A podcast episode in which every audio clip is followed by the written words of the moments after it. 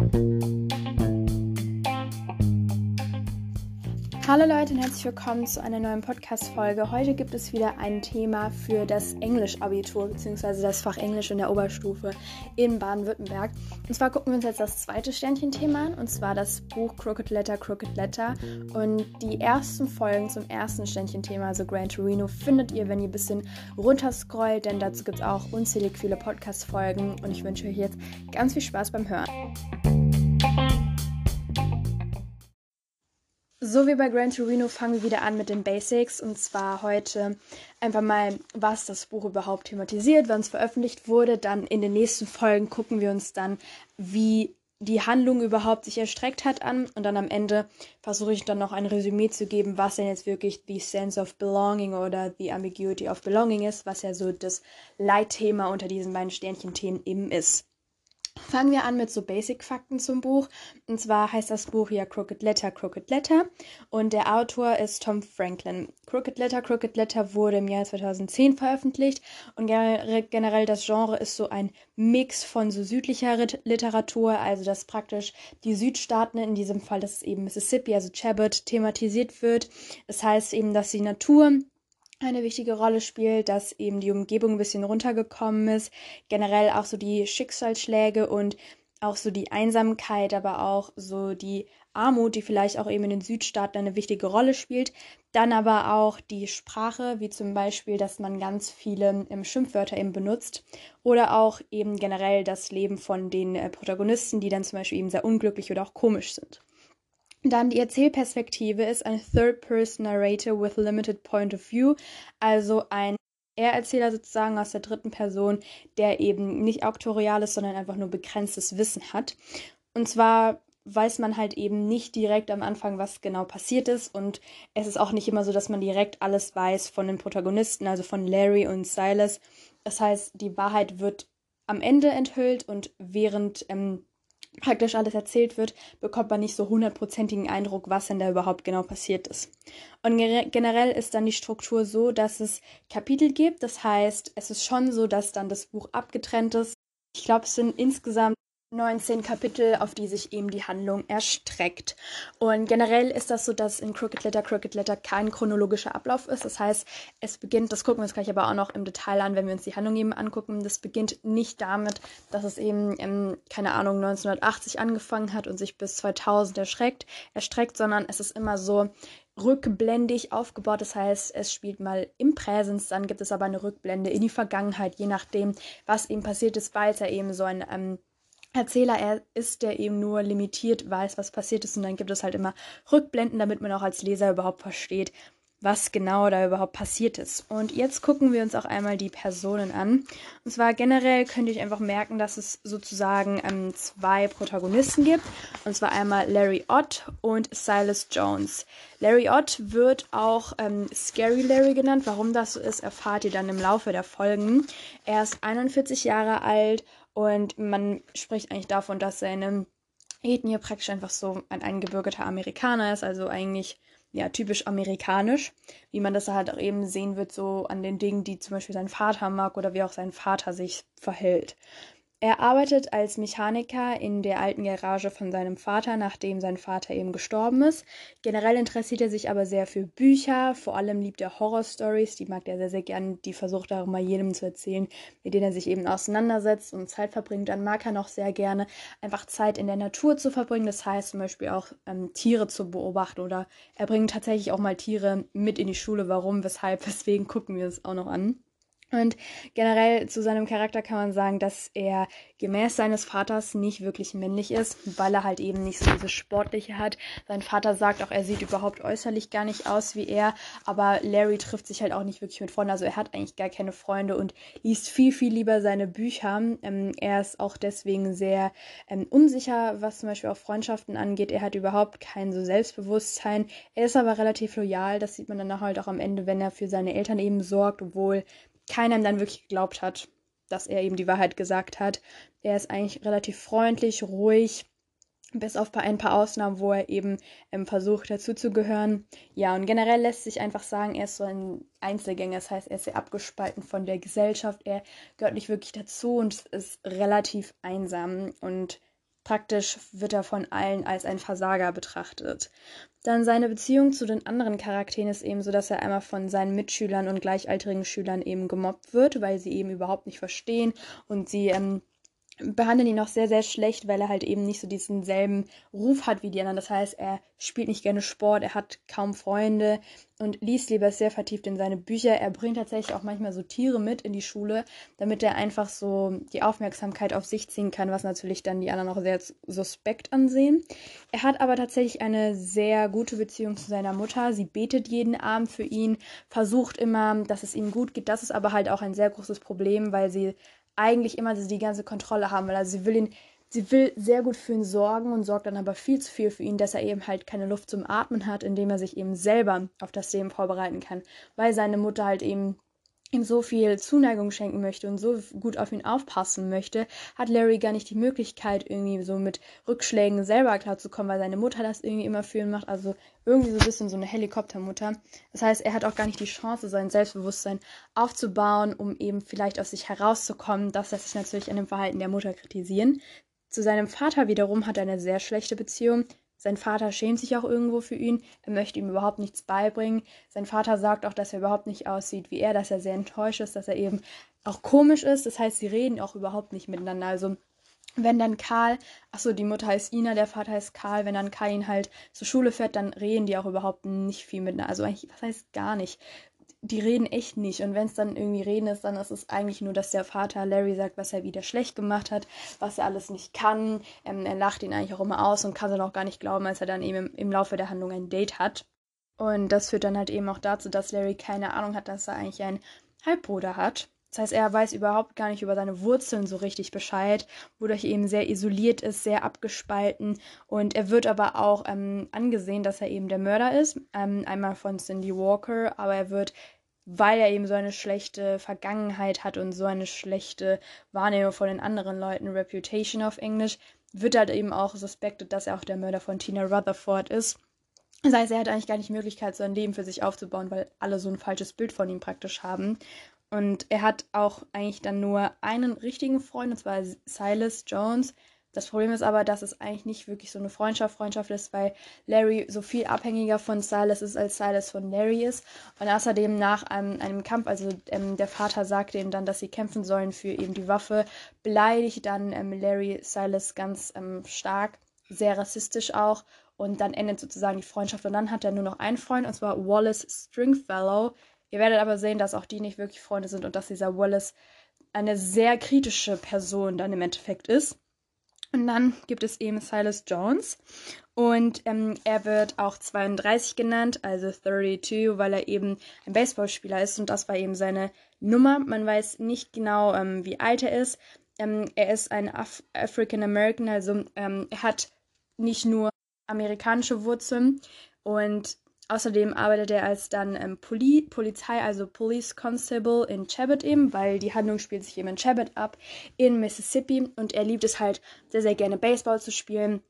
Und generell kann man auch sagen, dass so sein Charakter ist, dass er wirklich ähm, stolz ist. Das heißt, er spielt sehr viel Sport, er ist ein Athlete, ähm, er steht gerne für seine eigene Meinung an, kann aber nicht wirklich Verantwortung für sein Handeln übernehmen. Das heißt, manchmal handelt er ziemlich leichtsinnig und nur an sich denkend.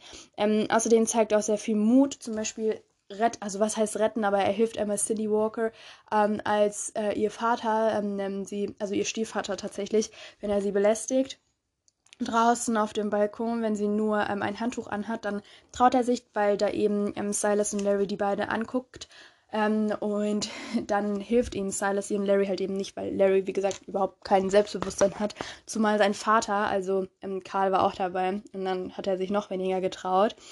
Tatsächlich zeigt er dann auch Mut, wenn er dann endlich Larry die ganze Wahrheit sagt. Das heißt, dass Larry eigentlich, also ich spoiler hier schon relativ viel, ähm, dass Larry einfach nicht der Mörder oder Vergewaltiger weder von ähm, Cindy noch von Tina war oder halt eben ist. Und er hat dann eben ein sehr, sehr schlechtes Gewissen, hat aber auch so diese ganze Wahrheit 20 Jahre lang verschwiegen. Dann kann man zu ihm auch noch sagen, dass eben seine Mutter Alice Jones ist und sein echter Vater ist wirklich Karl Ott, was er lange Zeit gar nicht wusste und ist eben somit der Halbbruder von Larry. Außerdem hat er eben eine Beziehung gehabt mit Cindy Walker Und das wird dann immer so als interracial relationship bezeichnet, was ich so kritisch finde, weil natürlich das Buch soll eben auf die ganze Segregation-Situation Aufmerksamkeit ma machen. Aber ich mag diesen Begriff nicht, weil ich mag es nicht, dass man irgendwie die Leute immer noch weiter trennt, auch in diesen ähm, Lektürenhilfen. Aber das steht halt einfach so da, weil eben ähm, Silas ist halt dunkelhäutig und ähm, eigentlich der Rest der Protagonisten sind eigentlich ähm, hellhäutig, also weiß, bis auf eben ähm, die Mutter von äh, Silas. Und das ist halt eben problematisch, weil das eben damals, ähm, das spielt so um die, ich sage mal 1960er, 70er Jahre oder 80er. Ähm, ist so der Handlungsstrang, also es bezieht sich praktisch so auf Ende der 60er, Anfang der 70er, dann 80er und dann 90er weiter. Aber so der Kern- und Knackpunkt, wo es wirklich problematisch war, dass eben Cindy und Silas eben eine Beziehung waren, hatten, war eben so zwischen ähm, den 60ern ähm, und 70er Jahren. Und das ist, war halt eben sehr problematisch, dass halt eben auch Alice gar nicht wollte, dass sie zusammen sind. Dann aber irgendwann später hat er eine ähm, Beziehung zu Angie. Ähm, das ist ebenfalls eine weiße Frau und er ist sehr respektiert in Chabot. Also er ist ja eben dieser Police Constable und auch wenn er seinen Job nicht unbedingt toll findet, wegen eben des Gehalts, Gehalts, weil man ähm, nicht äh, so viel Geld und Anerkennung bekommen hat, wie zum Beispiel ähm, French, also die höher gestellten ähm, Poliz po äh, Police Officers. Ähm, aber generell kann man sagen, dass Silas sich wirklich sehr, sehr gut rein integriert hat. Und er ist außerdem ähm, nach der Schule, hat er auch so ein bisschen an seiner Baseballkarriere gearbeitet, hat studiert. Ähm, dementsprechend hatte er da nicht so wirklich Probleme, Freunde zu finden oder generell ähm, soziale Kontakte zu knüpfen. Dann machen wir weiter mit Karl Ott, das ist eben der Vater von Larry und der ist gestorben im Laufe der Handlung. Und zwar ähm, hat er ja generell immer sehr viel Alkohol getrunken und ähm, ist dann auch gestorben bei einem Autounfall, weil er eben zu viel getrunken hat. Ähm, sein Job war eben, dass er der Mechaniker war und generell zu seinem Charakter kann man eben sagen, dass er sehr, sehr, sehr rassistisch ist, sehr unfreundlich, er ist sehr ausnutzend und abusive auf Englisch. Das heißt, ähm, er beleidigt eigentlich jeden, nimmt es teilweise mit Humor und kann einfach nicht einsehen, dass es eben sehr schwierig und problematisch ist, wie er sich da eigentlich verhält. Dann ähm, die Beziehung zu den anderen Leuten ist, dass er zum Beispiel verheiratet ist mit Ina und äh, Larry ist eben sein Sohn, wobei er die, den er halt eben so verachtet und überhaupt nicht ernst nimmt oder wahrnehmen möchte. Er hatte außerdem eine Affäre mit Alice Jones, weil die eben für ähm, die Ott-Familie gearbeitet hat und ähm, ist dann halt eben auch der Vater von Silas, nimmt das aber auch nicht wahr. Das heißt, er knüpft äh, knüpft keinen Kontakt zu Silas. Und außerdem hat er so eine Freundschaft mit Cecil Walker, also der Vater von Cindy Walker. Machen wir dann weiter mit Ina Ott. Ina Ott ist die Mutter und generell kann man sagen, dass sie im Verlaufe der Handlung in einem Geheim wohnt, weil sie Alzheimer hat. Das heißt, im Laufe der Handlung fängt sie an, immer wieder Dinge zu vergessen und dann wird es halt irgendwann so schlimm, dass sie eben in ein Altersheim bzw. einfach in dieses Hospital eben kommen muss. Generell kann man sagen, dass sie interessiert ist in ähm, die Kirche. Das heißt, sie ist sehr religiös, weil sie betet ja auch jeden Abend für Larry. Und sie mag auch gerne ihre Hühner und generell Larry. Und man kann sagen, dass sie sehr sensibel ist, sehr religiös und versucht wirklich freundlich zu sein, ruhig zu sein. Und Karl ist halt eben ihr Mann und Sie versucht manchmal auch so generell gegen ihr seine dominante Seite praktisch vorzukommen. Also sie ist auch nicht immer 100% damit einverstanden, wie Karl eben mit Larry umgeht und da versucht sie immer so ein bisschen einzugreifen, schafft es aber auch nicht wirklich. Und sie ist auch immer sehr mit Larry verbunden, weil sie versucht immer das Beste für ihn, lässt ihm aber deswegen nicht wirklich so Platz zum Atmen da. Dann Alice Jones ist die Mutter von Silas und sie ist wie er von ähm, afrikanisch-amerikanischer Abstammung und sie hat eben für die Odds gearbeitet. Und danach hatte sie noch ähm, weitere Jobs, als sie eben von ähm, Chicago nach Chabot eben umgezogen sind als ähm, Putzfrau. Und generell kann man sagen, dass sie sehr stolz ist in dem, was sie macht und versucht stolz zu sein. Und sie versucht auch generell ähm, das Beste für ihren Sohn zu machen. Das heißt, sie ist auch sehr selbstbewusst und versucht mit dem, was sie macht, eben was zu verändern für ihren Sohn. Sie ist eben Einzelgängerin und hatte dann eben eine Affäre mit Karl Ott. Und sie hatte auch eine ähm, Beziehung, als sie eben in Chicago war mit ihrem Ex-Freund, der war aber kriminell und deswegen musste sie von Chicago nach Chabot umziehen. Und insgeheim wird sie dann auch von Karl unterstützt, und zwar, dass sie eben diese Wohnung oder diese Hütte eben im Wald haben. Die gehört eben Karl Ott. Dann Cindy Walker, sie ist interessiert eben in Jungs, generell wie sie aussieht, in Baseball, eigentlich aber nur wegen Silas in so Musicals und man kann sagen, dass sie sehr manipulativ ist, weil sie eben Larry einfach ausnutzt und auch sehr rebellisch unterwegs. Und sie ist einfach, wird, also sie wird immer so dargestellt, als ob man zu ihr hochschaut. Das heißt, dass man einfach ähm, als Gruppe oder ihre Mitmenschen und Mitschüler so fasziniert von ihr sind, von ihrem selbstbewussten Auftreten, dass man eben zu ihr hochguckt. Dann ist es aber so, dass ihre Familie, Familie sehr instabil ist. Zum Beispiel ähm, ihr Stiefvater Cecil wird dann auch ähm, angeklagt oder halt nicht angeklagt, aber Silas denkt, dass er eben der Mörder von Cindy, weil sie eben verloren gegangen ist und verloren war, nachdem eben sie ein Treffen mit Silas hatte. Sie waren nämlich zusammen und es hat aber keiner wirklich mitbekommen. Und dann ist sie aber eben in der Nacht nach Hause gelaufen und da war dann Cecil auf dem Feld. Und sie hat eben versucht, Larry auszunutzen oder hat eigentlich ihn eigentlich ausgenutzt, damit sie eben zu diesem Date fahren, wo sie aber praktisch nur mit Silas reden könnte. Und Cecil Walker ist halt eben der Vater von Cindy, beziehungsweise er ist eigentlich nur ihr Stiefvater. Und dazu kann man auch sagen, dass er wirklich sehr rassistisch ist, sehr dominant und auch sehr ausnutzend. Und Karl Ott, also der Vater von Larry und er sind so Freunde, sag ich mal, die sehr viel miteinander trinken und so. Das ist eben der Stiefvater von Cindy. Ähm, er verhält sich aber sehr unangemessen ihr gegenüber. Also er belästigt sie immer wieder, zum Beispiel, wenn sie eben draußen auf der Veranda ist und sie son sich sonnt. Dann Wallace Stringfellow ist eben dieser eine Freund von Larry. Und der ist eben auch total fasziniert in die Vergangenheit von Larry und versucht ihm auch immer so aufzubreiten, dass er eben der Mörder ist. Also dass Larry der Mörder ist von Tina und von Cindy. Und generell ist es sehr komisch, was für Gedanken er immer so hat. Zum Beispiel hat er eben auch einen Hund, der ist benannt nach einem Serienkiller oder Serienmörder. Und generell ist er so sehr passioniert für so Gefahr, Dinge, die ein bisschen psycho sind und generell, ja, kann man sagen, dass er aber arm ist und kriminell. Das heißt, er hat sehr viel mit Drogen, mit Waffen, mit Alkohol, zum Beispiel auch Cannabis oder auch Schlangen zu tun. Dann noch so kleinere Charaktere sind Angie Baker, das ist, das, das ist die Freundin von Silas. Sie ist halt eben sehr selbstbewusst. Gibt es diesen Chief Roy French, das ist eigentlich der Hauptermittler und somit eben Silas Boss. Dann gibt es Miss Von Schild, das ist so eine Frau, die praktisch immer so mit bei den Ermittlungen ähm, erfahren möchte, was passiert ist, um eben darüber was zu schreiben. Und dann gibt es Irina Mott, Evelyn und Marsha. Und die wohnen auf dieser White Trash Avenue, wo sie eben ihre Schlange dann in ihren Briefkasten finden. Und dann eben Tina Rutherford. Das war eben die Tochter von den sehr reichen Rutherfords, ähm, die eben diese ganze, dieses, das ganze, die Fläche vom Sägewerk eben haben.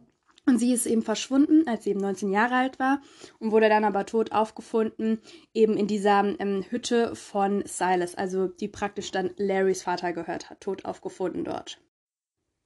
Gucken wir uns jetzt die Handlung an. Und zwar es eben neun Kapitel und in dem ersten Kapitel spielt das Ganze in der Gegenwart und es geht um Larry. Und generell bekommt man so einen Einblick in Larrys Leben. Das heißt, ähm, er lebt sehr isoliert, ist ein Einzelgänger und hat eigentlich nicht viel mit dem, mit dem restlichen sozialen Umfeld eben in Shabbat zu tun. Und er wird eben verdächtigt, dass er eben Tina Rutherford getötet hat. Die ist eben 19 Jahre alt, wie wir gerade gesehen haben. Und irgendwie, keine Ahnung, man findet sie nicht auf, man weiß nicht, wo sie sich auffällt, das heißt, sie ist einfach verschwunden. Larry hat außerdem seine tägliche Routine, er lebt also alleine auf dieser Farm bei der Hütte eben bei seinen Eltern in Cheviot in Mississippi und er arbeitet eben als Mechaniker in der Garage von seinem Vater, hat aber kaum Klienten dort. Und generell ist es dann so, dass in diesem Kapitel man erfährt, dass Larry von jemandem angeschossen wird und diese Person, die Larry eben angeschossen hat, trägt eben seine Zombie-Maske. Und diese Zombie-Maske wird dann im weiteren Verlauf noch eine Rolle spielen. Gerade ist es aber noch nicht wirklich relevant. Dann im zweiten Kapitel ebenfalls die Perspektive der Gegenwart, aber dieses Mal geht es um Silas. Und zwar wird Silas auch 32 genannt und er findet seinen alten Freund M&M, dass er eben tot ist. Und dann ähm, versucht er ihm da zu ermitteln. Und zwar wird er dann aber an einen anderen Ort ähm, geholt, und zwar zu Irina Mott. Und die hat halt eben in ihrem Briefkasten so eine Schlange und die flirten ein bisschen miteinander. Und dann ruft Angie ihn aber an, das ist eben seine äh, wahre Freundin.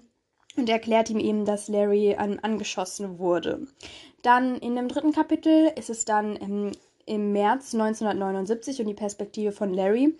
Und zwar ist das so, dass Carl Ott, also sein Vater, fährt ihn zur Schule und dann holen sie auch Alice und Silas Jones ab. Und zwar ähm, ist, dann, ist es dann eben so, dass es eben die Mutter mitbekommt, also Enoch bekommt es mit und ist nicht so dafür, dass die eben zusammenfahren und gibt denen einfach so warme Mäntel, weil die sind relativ arm, haben nicht wirklich was. Sie gibt ihnen einfach Mäntel, damit sie nicht mit dem Auto fahren müssten. Und dann ist es so, dass auch darauf aufmerksam gemacht wird, dass Larry einmal ähm, seine Mitschülerin beleidigt hat, und zwar Jackie. Hat, äh, sie hat sie eben sehr rassistisch beleidigt, um einfach die Aufmerksamkeit von den ganzen Schülern mitzubekommen. Und sie ist eben eine, ein dunkelhäutiges Mädchen und das hat halt dann eben Konsequenzen für ihn. Und dann später ähm, trifft er noch Silas im Wald und ähm, gibt ihm dann auch die Pistole, beziehungsweise einfach ähm, ja, die Waffe von seinem Vater und dann bekommt sie eben Silas. Dann im Kapitel 4 ist es wieder die Gegenwart. Und zwar ist es dann so, dass Silas ähm, zu Larrys Haus äh, hinfährt, um eben dann dort zu ermitteln und er erinnert sich an die ganze Kindheit mit ihm. Und dann findet La äh, Silas auch, dass Larry ihm eine Nachricht ähm, geschickt hatte auf seine Mailbox und zwar wollte er ihm sagen, dass es eben wichtig ist, dass sie sich mal hören. Denn im Kapitel 5 spielt das wieder in der Vergangenheit und zwar 1979 ist es wieder Larrys Perspektive und zwar wird dann die Freundschaft zwischen äh, Larry und Silas eben dargestellt. Und außerdem gucken sie sich zum Beispiel auch Cindy Walker an, als sie eben sich sonnt und dann ist das eben so, dass Silas eingreift als ihr Stiefvater sie eben belästigt und da ist eben auch Carl Ott dabei und Larry liebt oder was heißt liebt, aber er steht irgendwie so auf Cindy, hat aber nicht wirklich den Mut einzugreifen, weil auch eben sein Vater da ist und würde eben sein Vater irgendwie herausfinden, dass er irgendwie mit Silas im Wald war, hätte das eben ganz große Konsequenzen für ihn gehabt. Dann ist es aber so, dass Carl es rausbekommt und dann müssen die beiden gegeneinander kämpfen und während dem Kampf ist es so, dass Larry Silas beleidigt, weil er natürlich viel schwächer ist und er beleidigt ihn eben so stark rassistisch, dass sie eben nicht mehr miteinander befreundet sind. Dann Kapitel 6 ist das so ein kleiner Switch zwischen Gegenwart und Vergangenheit aus der Perspektive von Silas, also Silas. Und zwar ermittelt er dann weiter. Und zwar in Larrys Garage oder auch im Haus und er füttert auch die Hühner. Und dann entdeckt er auch ein altes Foto, wo er eben seine Mutter sieht. Ähm, und zwar ist das dann eben so, dass er langsam versteht oder halt denkt, dass es eben so sein könnte, dass seine Mutter irgendwie doch die Familie Ott früher gekannt hat, weil das ist eben so, bevor sie eben schwanger ist und nach Chicago ähm, gezogen sind. Also sie war da eben mit Silas schwanger von ähm, Karl eben. Und dann bekommt Silas so ein Flashback und erinnert sich ähm, einfach an seine Jugend, in, in, die er eben in Chicago verbracht hat, wo, wo er eben sehr glücklich war, weil es nicht wirklich weiße Menschen dort gab, die ihn irgendwie beleidigt haben oder so. Er erinnert sich an viele TV-Shows von ihm und dann zieht er aber mit seiner Mutter nach Chabot, Mississippi, weil eben der Vater von, äh, der ähm, Freund von Alice praktisch sehr kriminell ist und sie deswegen umziehen mussten, weil sie sonst auch in Schwierigkeiten kommen könnten. Dann im Kapitel 7 ist es wieder die Vergangenheit und zwar 8, 1982 bis dann ein bisschen später. Und es ist wieder die Perspektive von Larry. Und zwar ist es dann so, dass Larry 16, alt, 16 Jahre alt ist und von Cindy gefragt wird, ob sie denn ein Date haben wollen. Und Larry freut sich natürlich total, er ist total glücklich, seine Mitschüler können es nicht glauben, seine Eltern können es nicht glauben, seine Mutter versucht ihm eben zu erzählen, wie er sich ähm, so verhalten muss und er ist total aufgeregt und super, super glücklich. Er fragt sich natürlich auch, ähm, warum treffen sie sich denn, weil im Unterricht oder so reden sie kaum miteinander. Und dann wird auch schnell klar, als sie sich dann eben treffen, dass es irgendeinen anderen Grund haben muss. Und zwar erklärt ähm, Cindy Larry, dass es nur also, dass sie ihn praktisch nur ausnutzen wollte und seine Hilfe braucht, weil sie eben zu ihrem geheimen Freund fahren muss. Und sie erzählt ihm auch, dass sie schwanger ist, weil sie im Endeffekt nicht war. Ähm, aber sie muss halt mit ihm reden. Sie will halt abhauen mit ihrem Freund. Und Larry ist sehr, sehr traurig, macht aber alles, was Cindy ihm sagt. Und zwar soll er dann alleine ins Drive-In fahren. Und dann sehen ihn eben seine Mitschüler, wie er praktisch Cindy küsst. Aber Cindy ist ja nicht dabei, sondern er imitiert das nur.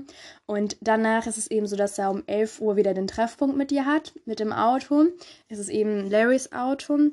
Es ist aber so, dass dann Cindy gar nicht zurückkommt und dann fährt er immer weiter, kriegt Panik und dann irgendwann ist es halt eben so, dass er dann ähm, zu der Familie von Cindy kommt und natürlich ist dann die Polizei und so da. Alle sind total enttäuscht von ihm. Es gibt aber keine Beweise und dementsprechend wird er auch nie verurteilt oder verhaftet. Natürlich denken dann alle, er ist der Mörder, er hätte sie vergewaltigt. Ich meine, alle hatten ja schon so dieses seltsame Bild von ihm, der Typ, der einfach nur liest und sich nicht mit Freunden verabredet und gar nichts macht. Und dann ist es so, dass er die Schule abbricht, er tritt der Army bei und danach ist das auch so, dass er ähm, nach dem Tod von seinem Vater sich eben auch sehr um ähm, seine Mutter kümmert, weil Karl ist eben ein Alkoholiker und nach diesem Vorfall hat er eben nur noch, noch mehr und mehr getrunken. Er, trinkt, äh, er liest sehr viele Bücher und es ist dann halt eben auch so, dass er alles praktisch von seinem Vater übernimmt, versucht sich darum zu kümmern, ist aber sehr, sehr isoliert. Dann im Kapitel 8 ist es dann wieder so, dass es äh, switcht zwischen ähm, der Gegenwart und der Vergangenheit und zwar ist es diesmal die Perspektive von Silas. Ähm, und zwar erzählt dann ähm, Silas so ein bisschen Angie, was dann eben passiert ist ähm, mit der Beziehung. Cindy eben. Und dann ähm, besucht Silas auch Larry in einem Krankenhaus endlich und besucht auch seine Mutter. Und er realisiert dann wirklich im Endeffekt, dass Carl Ott auch sein Vater war. Dann ist es auch so, dass so ein Wallace Springfellow irgendwie über den Weg kommt mit seinem Auto und irgendwie scheint es so, als ob er vielleicht Drogen oder so konsumiert hat. Dann stoppt ihn Silas, aber wirklich was passiert nicht. Er lässt ihn weiterfahren und ähm, dann findet Silas auch einen Körper, den er eben dann in seiner in der Kabine gefunden hat und das ist eben Tina Rutherford. Dann Kapitel 9 ist in der Vergangenheit und zwar Larry. Und zwar hat Larry eben seine Zombie-Maske ähm, angezogen gehabt, weil eben ein Junge irgendwie in das Haus eingebrochen ist. Und dann zehn Jahre später sieht er denselben Jungen in der Kirche. Ähm, und dann wiederum später kommt dann ähm, so ein Wallace Stringfellow, versucht ihm eben so ähm, eine Antenne für eben Fernsehen zu verkaufen, gibt sich eben davon aus, dass er eben so ein Verkäufer ist und, und dann lernen sie sich kennen und dann checkt auch Larry, dass es eigentlich dieser Junge von früher ist und dass er ihn auch gelogen, angelogen hat. Das heißt, er ist gar kein Verkäufer oder sowas. Und dann treffen sie sich oft, also Wallace kommt dann immer her, sie bauen so eine Art Freundschaft auf, wobei man dazu sagen muss, dass Wallace eigentlich immer nur wissen will, ob Larry wirklich der Mörder ist. Er schenkt ihm dann zum Beispiel auch eine ähm, Pistole, was relativ seltsam ist, einfach so eine Pistole zu schenken. Dann ist es auch so, dass eines Abends kommt dann Wallace eben sehr, sehr betrunken dann zu ihm und dann schreien sie sich an und Wallace möchte einfach nicht verstehen, dass Larry nicht der Vergewaltiger und Mörder von Cindy Walker ist und somit endet auch die Freundschaft. Dann Kapitel 10 ist dann wieder Vergangenheit, Gegenwart und zwar von Silas. Und zwar macht dann Silas sehr, sehr viele ähm, Nachtzüge dann eben in dem ähm, Krankenhaus, wo eben Larry ist, um dann eben ihm zur Seite dazustehen. Und er ist halt dann eben auch sich dazu entschieden, dass er eben Ina weiter, ähm, also die Mutter von Larry besuchen möchte. Er kümmert sich auch um die Hühner. Und dann erinnert er sich eben auch daran, wie es war, eben so ein Baseballstar zu sein, wie es war, eine, eine Beziehung oder Affäre mit Cindy zu haben. Und dann ähm, sagt er endlich Angie, was los ist, also warum er eben so lange geschwiegen hat über das, was passiert ist, dass sie eben derjenige, äh, dass äh, Silas eben derjenige war, der eben Cindy zuletzt gesehen hat, weil eben Cindy der Freund von Silas war und dass sie sich eben in jener Nacht getroffen haben. Und sie verhält sich daraufhin sehr, sehr seltsam. Also sie trägt zum Beispiel auch ihre Klamotten und dann ähm, fragt sich Silas auch, was, was fehlt eigentlich mit ihm? Also warum hat er nicht den Mut, Larry die Wahrheit zu sagen? Und dann wacht Larry eben auf und es kommt auch raus, dass Cindy niemals schwanger war, aber Cecile sie wahrscheinlich umgebracht hat. Und dann merkt man irgendwie auch, dass irgendwer Larry weiterhin besucht. Dann in Kapitel 11 ist das so, ähm, in der Gegenwart, Larry ist eben aufgewacht, er ist aber an das Bett irgendwie angekettet. Ähm, und er wird auch weiter Scary Larry genannt, obwohl er ja eigentlich derjenige ist, der angeschossen wurde. Und dann ist es so, dass Sheriff Lolly und Chief French irgendwie versuchen, so ein Geständnis aus ihm rauszuquetschen. Dann in Kapitel 12 ist es wieder Gegenwart, dann kommt Silas und zwar ähm, erklärt dann eben Silas die ganze Geschichte eben mit Cindy. Und dann ist es eben so, dass dann ähm, natürlich Larry ein bisschen so, also traurig ist, na klar. Und dann ist das so, dass dann ähm, Silas wieder weggeht, um eben ähm, zu Irina zu gehen, weil die eben wieder irgendwas haben. Und dann erklärt Irina auch, dass es eben so einen Wallace dort gibt, der eben vielleicht diese Schlangen eben diesen Briefkasten gemacht hätten. Und dann ist auch so auf so einer Party, fragt sie aber, was er da überhaupt macht. Dass es dann eben in Kapitel 13 dazu kommt. Das ist wieder die Perspektive von Larry in der Gegenwart, Vergangenheit eben, dass dann Larry immer noch im Krankenhaus ist und erinnert sich dann an die ganze Vergangenheit und die Konklusion ist dann eben, dass Wallace Tina Rutherford getötet hat. Dann in Kapitel 14 ist es wieder Gegenwart, das ist Silas, ähm, er fährt dann eben zu Wallace, um dann eben dort zu ermitteln. Und in dem Fall eben mit den ähm, Schlangen in der Mailbox eben. Und dann ist es eben so, dass Wallace, der, äh, der Hund von ihm, eben Silas attackiert ähm, oder auch seine Schlangen. Und dann in Kapitel 15 ist es wieder Gegenwart und dann ist es so, dass ähm, Larry Chief French alles erklärt, was er eben über Wallace kennt. Und dann wird Silas auch in das Zimmer von Larry gebracht. Dann in Kapitel 16 ist es wieder Gegenwart. Dann ist das so, dass es wieder von Silas Perspektive ist. Und zwar wird Silas so als Held dargestellt, dass er eben den Mörder von Tina entdeckt hat.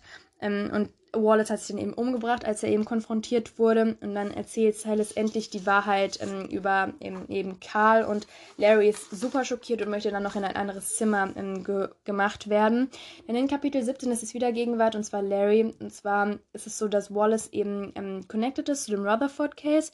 Dann, dass er eben Larry angeschossen hat. Also es war er in der Zombie-Maske und er hat wahrscheinlich auch M&M getötet. Und dann ist es so, dass eben Larrys Vergangenheit und sein Ruf so ein bisschen klarer geworden ist. Das heißt, ähm, er wird nicht mehr als dieser Scary Larry wahrgenommen. Und Silas erklärt ihm auch, dass er ihn weiterhin besuchen möchte. Dann in Kapitel 18 ist es so, dass Silas endlich die ganze Wahrheit den Reportern erklärt. Und ähm, Larry ist immer noch super sauer auf ihn, weil er eben ihn so lange belogen hat. Und Silas macht dann weiter was für ihn. Und zwar ähm, besucht er Ina, er putzt sein Haus und ähm, mit Angie kümmert er sich um das Haus und bringt auch eben endlich das, was Karl Ott eben gehört, zurück. Und dann in Kapitel 19 ist es dann eben Larry und Silas. Und zwar ist es dann so, dass Larry endlich akzeptiert, dass er da ist und dann ähm, akzeptiert auch seine Entschuldigung und dann nimmt ihn Silas auch, also Larry, in sein Auto und ähm, erklärt ihm auch, dass er was an seinem Auto reparieren möchte, weil eben, weil er so unbeliebt war, irgendwie jeder immer was an seinem Auto kaputt gemacht hat. Und somit ändert das Buch dann also, dass sie sich praktisch doch irgendwie versöhnen konnten und dass dann Larry auch irgendwie es schaffen kann, nachdem eben das alles jetzt schlussendlich passiert ist, sich vielleicht auch ein schönes Leben aufzubauen, nachdem eben sein Ruf quasi gesäubert wurde gucken wir uns jetzt dann die Motive an, sodass wir dann schlussendlich sagen können, was jetzt überhaupt die Ambiguity of Belonging ist. Und zwar generell kann man eben Motive nennen, dass es eben einmal die Zombie-Maske ist. Und zwar hat die Larry eben einmal mitgenommen in die Schule, um eben Aufmerksamkeit zu bekommen oder auch eben an der Halloween-Party, wo er halt für kurze Zeit bisschen Aufmerksamkeit bekommen hat, dann tatsächlich aber auch weiterhin ignoriert wurde. Ähm, Larry hat eben Wallace damit erschreckt und danach hat es eben Wallace geklaut und hat ihn dann eben damit angeschossen. Und das ist praktisch so das Motiv für so eine Identität, die ein bisschen verborgen ist, dass man jemand anderes ist, ähm, Popularität oder auch generell Stärke. Dann Bücher ist ein weiteres Symbol. Und zwar mag Larry es einfach unfassbar gerne zu lesen, was seinem Vater überhaupt nicht gefällt. Und er ist ein sehr großer Fan von Stephen King und generell so Horrorgeschichten. Und er, er versucht auch ähm, so Silas die Geschichten zu erzählen. Und das ist eben praktisch so eine Flucht für ihn, dass er eben liest, wird aber deswegen auch als Außenseiter abgestempelt, dass er nicht cool ist, dass er ja keinen Sport macht oder so, dass er einfach sich nur bildet und einfach total schwach ist, so ein bisschen weiblich-feminin. Dann ein weiteres Motiv sind Schlangen, und zwar liebt Larry Schlangen und Wallace hat die auch gesammelt und hat sie dann eben in Irinas ähm, Postding reingemacht. Und Silas wurde auch fast eben von einer der Schlangen von Wallace getötet und generell ähm, ist es eben sowas wie, ja, Lügen, Gefahr, mh, dann aber auch Freundschaft auf der anderen Seite und generell so dieses ganz Verkorkste, dieses Komische, was sich eben halt in dem Buch abspielt. Dann, ähm, die Pistole von Karl Ott, die hat Larry mit in den Wald genommen und Silas gegeben, womit eben die Freundschaft angefangen hat. Dann hat aber Karl gesagt, dass sie eben kämpfen müssen, was dann eben das Ende der Freundschaft war. Silas hat dann ähm, das gewonnen und Larry ist dann wegen ähm, des Verdachts, dass er eben der Mörder ist, ist er nicht mehr erlaubt, irgendwelche Waffen in sich zu haben. Dann Wallace liebt auch Waffen, schenkt Larry eine zu Weihnachten und das ist sowas wie ja Stärke, der das Ende, der Neubeginn und der Beginn von einer Freundschaft, dann dass man eben so ein Mann ist, so die Stärke. Genau. Dann gibt es Hühner und zwar ist es so, dass Larry sich eben sehr gut um die Hühner von seiner Mutter kümmert. Ähm, er bringt ihnen jeden Tag neues Gras, kümmert sich sehr gut um die und dann kümmert sich auch Silas sehr gut um die Hühner. Wenn eben Larry in einem ähm, Krankenhaus ist, er ist ein sehr loyaler Sohn. Er ähm, zeigt auch eben, dass er sehr freudig zu Tieren ist. Er übernimmt Verantwortung und dann ist es auch so ein Zeichen von Silas, dass er sich eben entschuldigen will, also Redemption und way to make amends, also sich praktisch entschuldigen, dass er eben für so lange die Wahrheit nicht gesagt hat. Außerdem eben diese ganzen Mäntel, die sie eben bekommen haben. Also Ina hat die ja Alice und Silas gegeben, damit sie eben nicht in dem Auto von Karl mitfahren. Und dann ist es ja eben so, dass Larry denen auch welche gibt im Wald und das zeigt halt eben so die Armut von Silas und die ähm, Affäre dann auch von Alice mit Karl. Generell, dass man die eben so ein bisschen einschüchtert als Mutter, aber auch so Beginn der Freundschaft oder auch Stolz. Und Ambiguity ist ja einfach die Zweideutigkeit oder Unklarheit. Belonging ist Zugehörigkeit. Identity und Identity Crisis einfach Identität oder Identitätskrise. Und ein bestimmter Faktor ist jetzt auch hier ähm, Religion bzw. das Christentum. Und zwar Ina ist ja sehr, sehr religiös. Sie betet ja jeden Abend für Larry und möchte ja einen guten Freund für ihn haben, dass sie eben, dass er eben gesund ist Und Larry möchte dann noch weiter in die Kirche gehen, nachdem ihm seine Mutter nicht mehr in der Lage ist, das selber zu machen. Das zeigt halt eben, dass er loyal ist. Und die Kirche ist ja auch der Ort, wo er eben dann Wallace sieht. Und generell war das auch eben so, dass die Kirchen ähm, getrennt waren. Also, dass nur Weiße in eine Kirche konnten und Dunkelhäutige nur in die andere Kirche. Dann ein weiterer Aspekt ist ähm, Geschlecht. Und zwar wird ja Larry so als sehr feminin Mädchen wahrgesehen.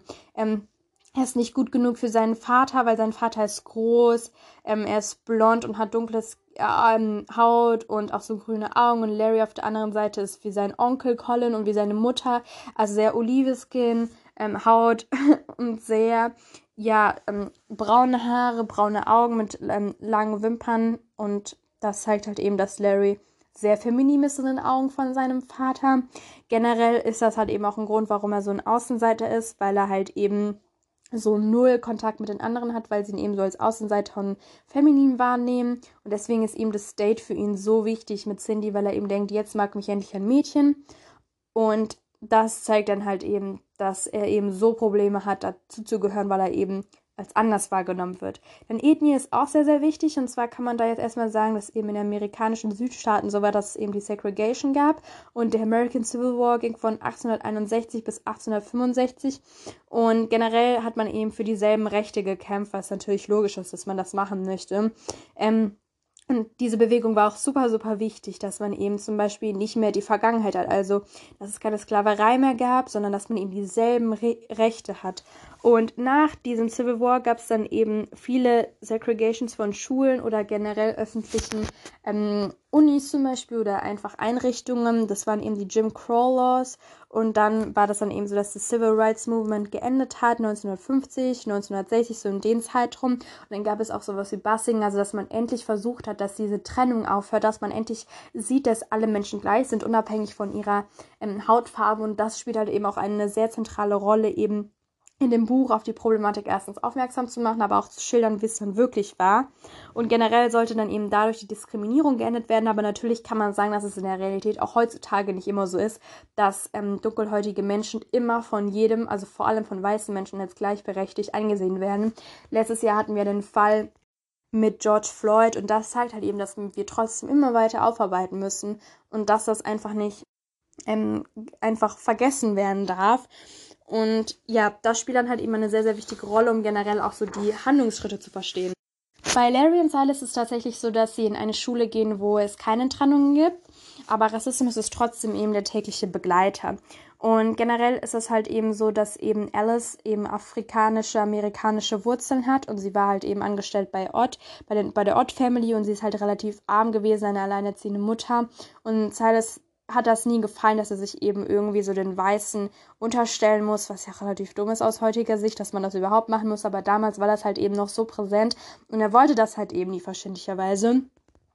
Und Larry hat er dann auch ein paar rassistische Züge. Und zwar hat er eben Jackie beleidigt, um einfach so diesen ähm, der weißen Jungsgruppe zu zeigen und zu demonstrieren, dass er eben stark ist, was halt sichtlich nach hinten losging. Und Cindy und Silas hatten ja auch eine Beziehung, ähm, die halt eben zu diesem Zeitpunkt nicht gerne gesehen wurde. Und Larry hat ja dann auch Silas beleidigt und mit ähm, eben so einer rassistischen Beleidigung, dass eben die Freundschaft dann geendet hat. Ein weiterer Punkt ist Familie und Familie ist dann eben so, dass einerseits Silas eine ähm, Beziehung zu seiner Mutter hat, also eine elterliche Beziehung, das heißt, er ist eben der Sohn und Alice ist seine Mutter und dabei ist das eben so, dass Alice ihren Sohn sehr, sehr liebt und versucht eben sehr stark für ihn zu arbeiten, damit halt er bessere Chancen hat. Und auf der einen Seite ist das so, dass Silas wirklich es ihm gar nicht gefällt, dass er eben arm ist, dass er auch ohne Vater aufwachsen möchte. Und mm, auf der anderen Seite möchte er aber auch irgendwie so, ja, dankbar dafür sein, schafft es aber auch irgendwie nie, dass seine Mutter eben so hart für ihn arbeitet und dann fetzen sie sich teilweise auch miteinander immer. Und Silas ist ja auch ähm, der Sohn von Karl Ott, was ja auch erst wirklich dann am Ende rauskommt für Larry. Und Larry ist eben so, dass seine Familie, das heißt seine Mutter auf der einen Seite kümmert sich halt sehr, sehr stark um ihn. Das heißt sehr gut, er hat wie gesagt nicht wirklich Luft zum Atmen. Und Karl auf der anderen Seite möchte überhaupt nicht mit ihm reden weil er ihn eben als Versager und so weiter ansieht. Und das zeigt auch hier eben die problematische Darstellung, dass Larry hat zwar einen physikalischen Vater praktisch, aber trotzdem möchte dieser nichts mit ihm zu tun haben. Und das ist natürlich sehr schrecklich für ihn, aber trotzdem bleibt, bleibt er loyal nach allem, was passiert, kommt er trotzdem immer zurück, um sich um das Haus zu kümmern und so weiter. Und Larry ist halt, wie gesagt, sehr isoliert, sehr abgespalten von der Familie. Also, ähm, er nimmt die Witze von seinem Vater einfach so mit und sie teilen halt einfach nicht dieselben Werte. Dann zu Peer Group, also zu den Gleichaltrigen, kann man sagen, dass eben Larry ein Außenseiter ist. Er ist weder ähm, bei den Mädchen noch bei den Jungs akzeptiert, also bei keinem ist er akzeptiert. Und außerdem hat er eben eine Freundschaft mit Silas. Es ist aber so, dass Silas eigentlich ihn nicht wirklich braucht und Larry eigentlich wirklich abhängig von ihm ist. Und dadurch wird er natürlich auch weiter nicht ak akzeptiert. Er ist ein Einzelgänger und sehr abgespalten. Und generell so eine Freundschaft zwischen Larry und Silas wäre auch sehr seltsam und auch nicht gerne gesehen zu dieser Zeit. Und Silas dagegen ist sehr, sehr ähm, ähm, beliebt in der Schule in Chabot. Er ist eben der Baseballstar. Danach wird er eben ähm, Polizist. Und außerdem ist es aber so, dass er dann die Vergangenheit mit Cindy nicht wirklich offen kommuniziert. Und dann hat er ja auch noch eine Beziehung mit Angie. Und zu der kann er sich ja auch nur halbwegs öffnen. Dann wirklich erst am Ende. Genau, und dann hat halt eben Larry noch eine Freundschaft zu Wallace. Die haben ja aber eben schon geklärt, dass das nicht wirklich eine Freundschaft war, die man eben Freundschaft nennen kann.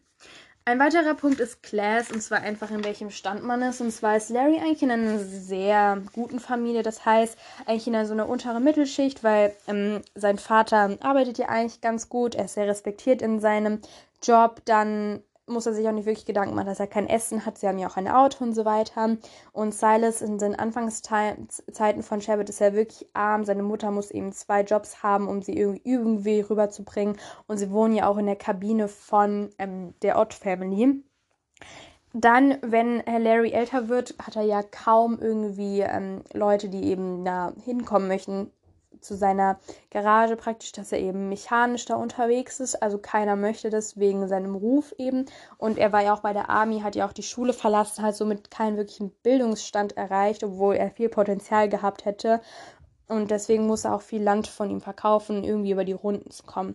Dann Silas, obwohl ihm natürlich das Gehalt nicht immer gefällt, hat er trotzdem sich seinen Respekt irgendwie bekommen. Nach seiner eben Baseball-Karriere hat er eben die Möglichkeit zum College zu gehen und dann bekommt er auch so die Möglichkeit, ein Mitglied ähm, eben in Chabots ähm, Polizeiort eben da mitzumachen. Und dann gibt es noch eine weitere, einen weiteren Unterschied, und zwar die White Trash Avenue. Das ist eben der sehr arme Ort, wo eben Wallace und Ina wohnen. Und dann die Walker Family ist auch so ein bisschen untere Klasse, ähm, weil ihre Mutter arbeitet die ganze Zeit, die Familie funktioniert generell nicht und Cindy möchte ja genau deswegen abhauen. Ähm, Silas möchte aber in seiner Baseball-Karriere eben festhalten. Dann Sprache ist auch ein essentieller Faktor und zwar gibt es sehr viele direkte äh, Sprache, ähm, Direct Speech, wo halt eben sehr, sehr viele rassistische Beleidigungen oder auch Beleidigungen generell vorkommen. Und zwar wird das immer so gekennzeichnet, dass es eben zu Gender gehört, also praktisch so wie die Männer reden müssten. Und Larry hingegen ist eher so, dass er ein gutes Englisch spricht, gehobenes, er korrigiert ja zum Beispiel auch Wallace. Dann zu Hause ist eben so, dass Larry und Silas ihr Zuhause, also örtlich ist es einfach Chabot in Mississippi, wo halt eben viele Drogen sind, wo es eben ein bisschen runtergekommen ist. Und Silas ist ja von Chabot nach Chicago gegangen, ist nach dem College wieder zurückgegangen, wo er eben glücklich war und dann wieder zurück. Und Larry ist ein Außenseiter, er kommt irgendwie nie raus aus der Stadt. Ähm, und generell haben sie auch so eine Verbindung zu Chabot, weil sie beide zurückkommen, beziehungsweise beide da bleiben und sich eben um die Familien oder um eben den Ort zu kümmern. Dann ist auch Gewalt ein Symbol. Und zwar hat ja Larry die Gewalt ähm, an, zu spüren bekommen, als er eben gemobbt wurde von seinem Vater. Generell eben, dass er eben beschuldigt wurde, dass er Cindy und Tina getötet hat und dass er auch bei Wallace angeschossen wurde. Außerdem eben hat die Waffen von Karl Ort, dann generell auch eben, dass wenn du eine Waffe hast, dass du sehr maskulin, dass du ein Mann bist, dass du eben die Macht hast und das ist eben attraktiv gewesen für Larry und Silas. Als sie dann aber beide älter werden, hat weder Silas noch irgendwann seine Dienstwaffe irgendwie abgefeuert, noch hat Larry irgendwie eine Waffe gehabt, wer durfte ja nicht und hat dann eine von Wallace geschenkt bekommen. Und das letzte ist man so, dass man eben die Schuld einsieht und versucht, es wieder gut zu machen. Und zwar möchte Silas eben alles wieder gut machen dafür, dass er halt eben so lange gelogen hat, Larry auf der anderen Seite, dass er ihn eben beleidigt hat. Und generell möchte Wallace halt eben ähm, Larry die Schuld unterschieben. Und die Frage ist natürlich, obwohl Silas eben so viel für Larry macht, also er versucht eben die Hühner zu füttern, dass er Mrs. Ott besucht und ihm die ähm, Wahrheit sagt, ob es dann wirklich möglich ist, dass äh, Larry ihm nach all der Zeit eben ähm, einfach sagt, es ist in Ordnung und auch akzeptiert, was passiert ist. Und deswegen kann man sagen, dass halt die Ambiguity of Belonging ist halt so, dass Larry zwar weiß es, was damals natürlich privilegiert war für ihn. Er wurde aber trotzdem nicht akzeptiert von den weißen Jungs. Er hatte nämlich verschiedene Interessen, das heißt eben das Lesen. Und deswegen haben ihn alle ausgelacht. Er wurde auch einfach nicht akzeptiert. Man kannte ihn einfach gar nicht, wer er wirklich ist. Hat deswegen versucht, so mit äh, Schlangen die Aufmerksamkeit zu bekommen, mit der Zombie-Maske, was aber alles Illusion war, weil sie trotzdem nicht mit ihm reden wollten. Dann, als er eben älter war, wurde er Scary Larry genannt. Und nachdem ihm sein Ruf ähm, praktisch weg war von eben diesem Mörder, schafft das irgendwie trotzdem nicht, mit der Vergangenheit abzuschließen. Er wurde eben auch als zu weiblich ähm, irgendwie wahrgenommen. Er ist eben sehr isoliert und abgespaltet und er hat auch sehr viele familiäre Probleme. Silas auf der anderen Seite scheint es auf den ersten Blick, dass seine Identität sehr klar ist. Er findet es sehr einfach, sich in der Schule zu integrieren. Er findet viele neue Freunde weiß aber eigentlich auch nicht wirklich was von seiner Vergangenheit, so wie Larry. Das heißt, er wusste nicht, dass eben Karl sein Vater ist. Und dann ähm, fragt er sich natürlich auch, was denn meine Identität überhaupt, wenn überhaupt Karl dann wirklich mein Vater ist. Und dass sie halt eben beide Halbgeschwister sind, zeigt halt eben, warum dann zum Beispiel auch Silas so darauf besteht, eben alles gut bei ihm zu machen. Und Silas war halt auch immer so der coolere Junge und hat aber trotzdem dann im Endeffekt viel mit Larry gemacht, was dann auch eben zu Ambiguity gehört. Und er ist auch nicht wirklich glücklich damit, wie er bezahlt ist in seinem Job, aber trotzdem hat eben Respekt in seinem Job. Und er hat auch sehr viele so gemixte Gefühle, ob er jetzt glücklich in Chabot ist oder nicht. Das heißt, man kann eigentlich jetzt schlussendlich sagen, dass Larry wirklich zu Beginn überhaupt keine Verbindungen mit anderen Leuten hatte. Also auch nicht mal mit seinen Eltern und generell seinen Wurzeln weil eben zum Beispiel seine Mutter dann krank geworden ist und dieses Belonging ist halt sehr, sehr limitiert und er belongt praktisch nur zu seinen Hühnern, Büchern oder was anderes. Und obwohl er eben so ein Mitglied von der Chabot Community war, war hat er sehr isoliert gelebt, ist in einer Mittelklassfamilie ähm, aufgewachsen, hatte keine ähm, Probleme, bis halt eben sein Ruf so in den Dreck gezogen wurde. Und dann hatte er halt eben auch keine Kunden mehr, was natürlich für ihn bedeutet hat, dass er eben Land verkaufen muss. Er versucht dann eben daraus irgendwie rauszukommen, mit dem er zum Beispiel mit Wallace spricht ähm, oder auch mit Silas, merkt aber, dass ähm, Silas ihn eigentlich nie die Wahrheit gesagt hat mit Cindy. Und dann merkt er einfach, dass er mal aktiver werden muss, dass er eigentlich mal die Realität in die Hand nehmen kann. Und hinsichtlich Wallace kann man sagen, er hat irgendwie Ambiguity gefunden also Belonging gefunden, weil er ja endlich mal so einen Freund hatte. Merkt dann aber, dass es doch nicht so war. Und mit Silas kann man sagen, dass es sehr schwer zu sagen ist, ob sie dann doch irgendwie Freunde werden. Ähm, Im Endeffekt hilft Silas Larry aber viel und akzeptiert ja auch, dass er ihm hilft. Und da kann man sagen, vielleicht kann er dann endlich nach 41 Jahren von neu anfangen. Und Silas auf der anderen Seite ähm, hat halt eben in seiner sehr armen ähm, Community gewohnt und hatte aber eigentlich auch nie wirklich Probleme, sich zu integrieren. Er hatte zwar mit rassistischen Problemen zu kämpfen und auch mit Armut und so, hat es aber trotzdem immer geschafft, sich zu integrieren, wie zum Beispiel mit Angie, hat es immer geschafft, irgendwie aufzustehen und es scheint auch immer, dass er sehr ein aktiver, ein aktives Mitglied in Shabbat ist, zum Beispiel sein Job, sein Hobby, Angie und ähm, versucht dann eben auch eben seine Vergangenheit aufzu, ähm, eben aufzubessern. Und generell ist es halt eben auch so, dass er im Vergleich zu Larry eben viel beliebter war. Dann realisiert er aber eben, dass er endlich mal so die Vergangenheit ähm, Larry eben erklären muss, was dann halt eben überhaupt passiert ist. Er erklärt dann eben auch Angie. Und ähm, dadurch versucht er halt eben Larry praktisch so Gefallen zu tun oder ihm generell zu helfen, dass er eben gut macht, was er eben gemacht hat. Das heißt, er übernimmt Verantwortung, er kommuniziert mit anderen, was eben passiert ist, er versucht eben ähm, seine Schuld zu akzeptieren und dabei aber Verknüpfungen mit anderen Leuten herzustellen, um Larry eben zu helfen.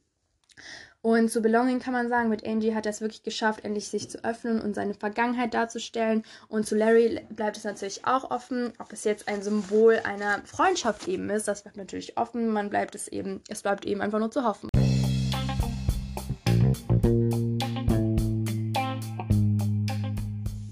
Das war es dann mit der Zusammenfassung. Ich hoffe, ich habe alles erwähnt. Wir haben jetzt einfach angeguckt, was die Motive sind was genau passiert ist und ob sie es dann wirklich im Endeffekt geschafft haben, ihre Identität aufzubauen und sich irgendwie wohl zu fühlen. Und dann sehen wir uns in der nächsten Folge. Tschüss!